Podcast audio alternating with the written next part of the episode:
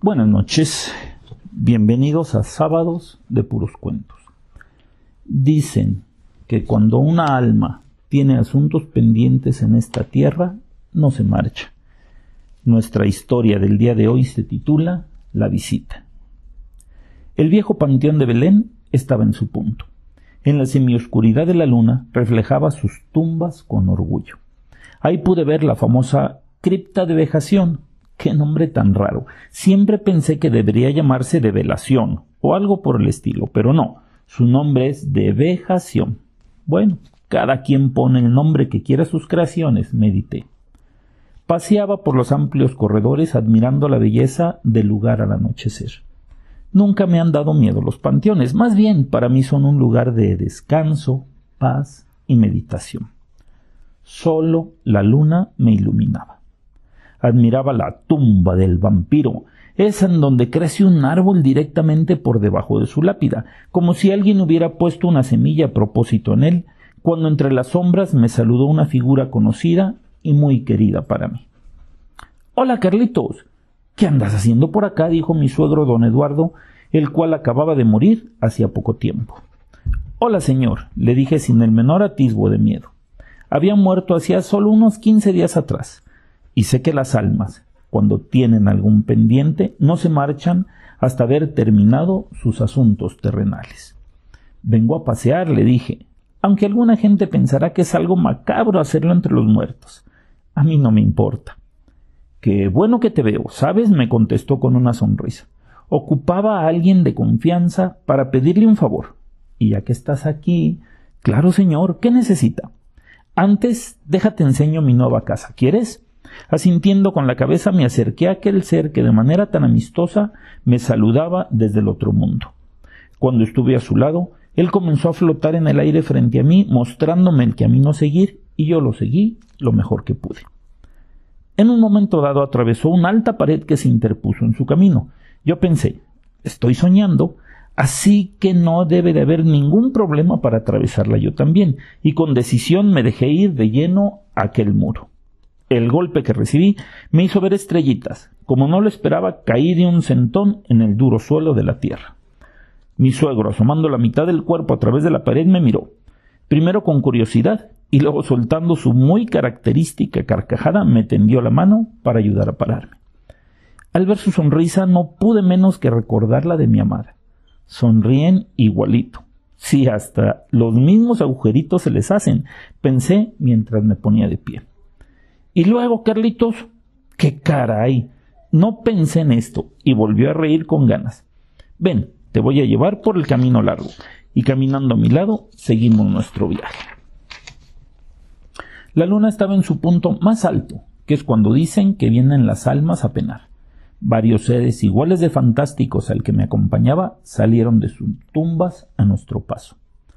Don Eduardo siempre fue muy amiguero y saludador por lo que no me extrañó que varios de ellos saludaran a nuestro paso mirándome con curiosidad. No te van a hacer nada. Los muertos no le hacemos nada a los vivos, me comentó al ver mi cara de asombro. Ya lo sé, solo que nunca había visto un fantasma, menos un montón de ellos al mismo tiempo, dije mirando para todos lados. Se vestían a modo antiguo, con vestidos largos y llenos de encaje las damas, y con levita y polainas los caballeros. Una dama, de unos sesenta años, muy elegante, me hizo un ademán al pasar. Miré a don Eduardo a ver qué opinaba. Él deteniéndose me dijo ¿Es tu sueño o no? Tú decides a quién hablarle. Con cautela me acerqué a ella. Era una señora que en su juventud se adivinaba había sido una gran belleza. Su cara era muy simétrica y tenía unos enormes ojos que aún los años no habían podido apagar su belleza. Hola, hijo, me dijo con una voz que se difuminaba en el aire como un murmullo. Es una gran oportunidad poder hablar contigo. Quisiera pedirte un enorme favor, si es que puedes hacerlo. Con eso creo que ya podré descansar al fin. Claro, señora, cuente con ellos si están mis manos, le dije. Fíjate que tuve una hija, muy hermosa, de nombre Aurora.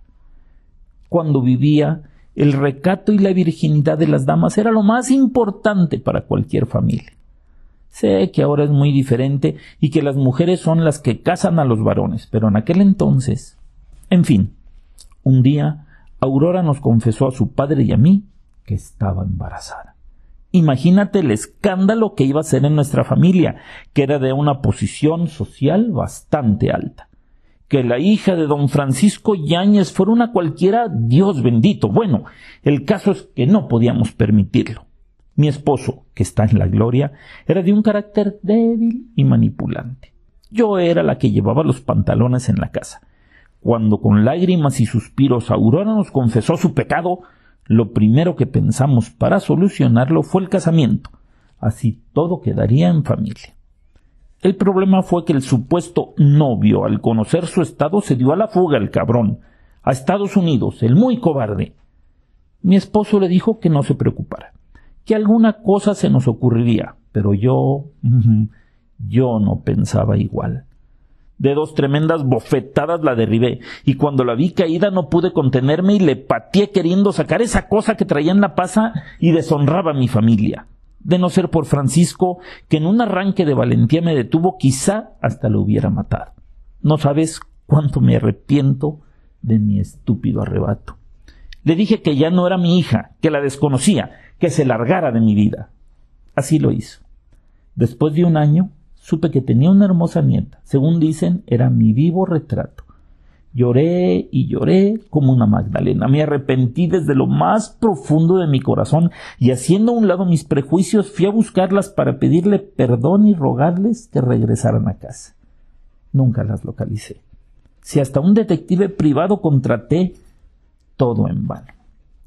Ya aquí en mi tumba conocí a una vecina que me dijo en dónde viven actualmente.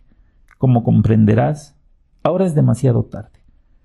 No puedo dejar este mundo si no me perdona, si no sabe que me arrepentí desde lo más profundo de mi corazón de mi acto. Quiero pedirte, rogarte que las busques.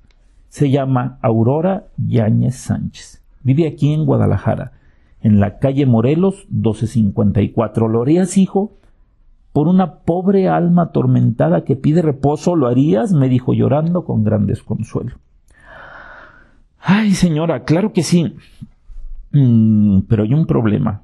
¿Sabe en qué año estamos? Probablemente ya esté muerta. Digo, basándome en sus vestidos, calculo que usted ha de haber vivido por mil novecientos o cerca, ¿me equivoco? Hace casi cien años, dije mirando a aquel ser con sincero desconsuelo. No, hijo, no te equivoques. Quien nos da la apariencia en tu sueño eres tú. Nosotros solo somos una imagen que tu mente ha creado, pero nuestra existencia está más allá de toda duda. Todavía vive. Actualmente tiene la misma edad que yo tenía cuando la corrí de mi casa. Ahora mi nieta, Esperanza, ya es madre y tengo dos bisnietos. Por favor, ¿sí? ¿Lo harás? ¿Qué podía decirle? Excepto que me comprometí a buscarla, nada más, así que después de jurarle que lo haría, me alejé acompañado de sus bendiciones. Todo esto sucedió lejos de los demás espíritus, que ahora pienso, de haber sabido que cumplía encargos de ultratumba, no hubiera podido salir jamás de aquel lugar. Don Eduardo, pensando lo mismo, me instó a seguirle hasta su nuevo aposento. Llegamos a un hermoso mausoleo, que parecía tener más de cien años, de estilo gótico y puertas de hierro que elevaba una torre al cielo. Aquí descanso, Carlitos. ¿Cómo la ves? Está hermoso, señor, y está cómodo. Mm, como si fuera mi propia cama. Pero tu amiga nos entretuvo y el alba se acerca. ¿Te puedo volver a visitar otro día? Pero claro que sí, decía mientras mi mente consciente regresaba a mi vida normal. Estaba en una tienda. Parecía un autoservicio, con escaleras eléctricas y a mi alrededor mucha ropa en percheros y artículos de todo tipo. Era de noche, claro está, y las luces del negocio estaban apagadas. Solo podía ver gracias a unas pequeñas luces de emergencia que estaban estratégicamente situadas en las esquinas para evitar dejar el local en oscuridad total. Yo buscaba algo de ropa. Pensé que ya estaba ando ahí. Bueno, podría comprarme algo nuevo cuando una voz conocida me saludó desde lo alto de las escaleras. Esta vez, don Eduardo venía vestido como todo un caballero, con saco y corbata como si fuera a ir a una fiesta. Al momento reconocí la indumentaria con la que fue enterrado, su traje preferido de color azul y su camisa blanca juego con una corbata azul en vivos negros en franjas. Lo que me llamó la atención fue que venía descalzo. Hola señor, le saludé con mucho gusto. ¿Y ahora? ¿Dónde dejó los zapatos? le dije sin poder ocultar una ancha sonrisa. Hola Carlitos. Pues ya ves, vengo a ver si alguno de aquí me gusta. Necesito unos zapatos porque me da frío en la noche sin ellos. ¿Y por qué se los quitó? No me los quité, más bien, no me los pusieron, me dijo con una carcajada. Anduvimos viendo zapatos hasta en que encontró unos de su agrado. Ya con la indumentaria completa me dijo Oye, la otra vez no terminamos de platicar. Te quiero pedir un favor. Tengo un encargo que hacerte. Cuente con ello, señor, pero ¿por qué no le pide ayuda a sus hijos? Digo, yo solo soy su yerno y lo quiero mucho, pero creo que alguno de ellos merece más el inmenso placer de estar con usted que yo. Aventuré sintiendo que le quitaba la oportunidad a sus hijos carnales. ¿Y crees que no los asuste? Digo, yo sé que a ti estas cosas te encantan, pero a ellos, siendo usted de seguro, se van a poner muy contentos de verlo, afirmé con convicción. Bueno, déjalo intento. Si no, luego nos vemos. ¿Estamos? Estamos, dije abrazándolo con cariño y presintiendo que sería la última vez que lo vería. La cantina estaba en la semioscuridad. Una mesa redonda con un par de copas y una botella en el centro me esperaban esta vez. Don Eduardo tomaba un caballito de tequila y al verme me sonrió y me invitó un trago. Y luego le dije a modo de saludo mientras me sentaba. Ya ves, no aguantaron. A la primera que me vieron salieron corriendo diciendo Estás muerto, estás muerto, ¿no? Y no me dejaron decir ni pío. Ah, qué cara. Y pues entonces estamos donde empezamos. Dígame, ¿qué puedo hacer por usted? le dije. Necesito que les digas que quiero que se encarguen de su madre, que no me la vayan a dejar sola. Ya sé que ella lo que menos quiere son atenciones y mimos, cree que no los necesita. Incluso creo que por momentos se siente liberada, pero es una ilusión. Nunca quise hacer testamento por terco, ya lo sé, pero así está la cosa. Diles que necesito que arreglen el testamento de la casa, que a su madre la cuiden, aun a su pesar, hasta que yo pueda venir por ella que la casa y todos sus bienes se repartan entre tres, sin preferencias. Lo que menos deseo es dejar problemas entre mis hijos. Quiero que se cuiden y se apoyen cuando ya no estemos ninguno de los dos. Si prometen hacerlo, entonces, entonces, ya podré descansar en paz. Aquel hermoso ser se fue desvaneciendo entre la bruma de la cantina mientras a lo lejos sonaba una canción de José Alfredo en algún lugar. El amplio y blanco comedor estaba atestado. Había mucha gente comiendo, riendo, conversando. Me llamó la atención que todos estaban vestidos de blanco, con largas y resplandecientes túnicas. Jugaban algún juego de mesa, o eso me pareció, ya que mientras comían y charlaban, un ser luminoso, un ángel quizá, decía algo por un micrófono. Cuando alguno de los comensales escuchaba y se identificaba con lo que decía aquel ser, Toda la mesa aplaudía y se regocijaba. Entonces se levantaba de su lugar entre parabienes de sus compañeros y se dirigía hacia el ángel. Por eso pensé que sería algún tipo de juego y era ganador de algún premio. Al cabo de un rato comprendí que no jugaban a nada. Era el nombre del elegido que le llamaban desde el más allá para terminar su estadía intermedia en la tierra. A lo lejos vi a don Eduardo, que vestido de blanco igual que los demás, se acercaba a mí con una amplia sonrisa. Al instante me levanté para abrazarlo, pero poniendo sus manos por delante me indicó que esta vez no podría ser. Listo, Carlitos. Perdón por no abrazarte, pero estás en el último puerto y aquí las cosas son un poco diferentes. Come, bebe, alégrate conmigo porque ya ha llegado el momento. En un instante seré llamado y ya no podré visitarte más.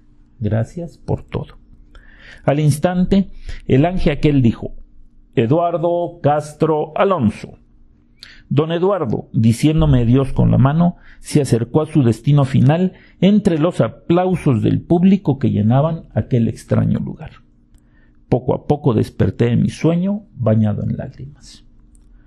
Cuando al fin pude platicarle mis sueños a mi esposa, ella se asombró de un hecho que nadie sabía y del que no había comentado con nadie. Ella llevó la ropa a la funeraria y efectivamente entregó su mejor traje al personal de la misma, pero al momento de entregar sus zapatos pensó que no era necesario. Al fin y al cabo no se iban a ver y quería conservarlos como recuerdo. Con nadie lo había comentado, ni siquiera conmigo. Movido por la curiosidad, me dirigí a la calle de Morelos 1254 y para mi asombro encontré a la señora Aurora, a la que pasé el mensaje que me habían encomendado. Al principio no quiso creerme, pero cuando le describí a su madre, estalló en llanto mientras abrazaba a su hija y a sus nietos, que sin comprender qué era aquello, la tomaron entre sus brazos. Este es el primer cuento de cosas reales que me han pasado. Exceptuando la parte de la señora Aurora, todo lo demás es verídico. Ahora que mi suegro ha cumplido 25 años de muerto, creo que lo puedo dar a conocer sin temor a ningún problema. Espero que lo hayan disfrutado tanto al escucharlo como yo al escribirlo. Ya saben, los espero el próximo sábado y mientras tanto nos vemos en sus sueños.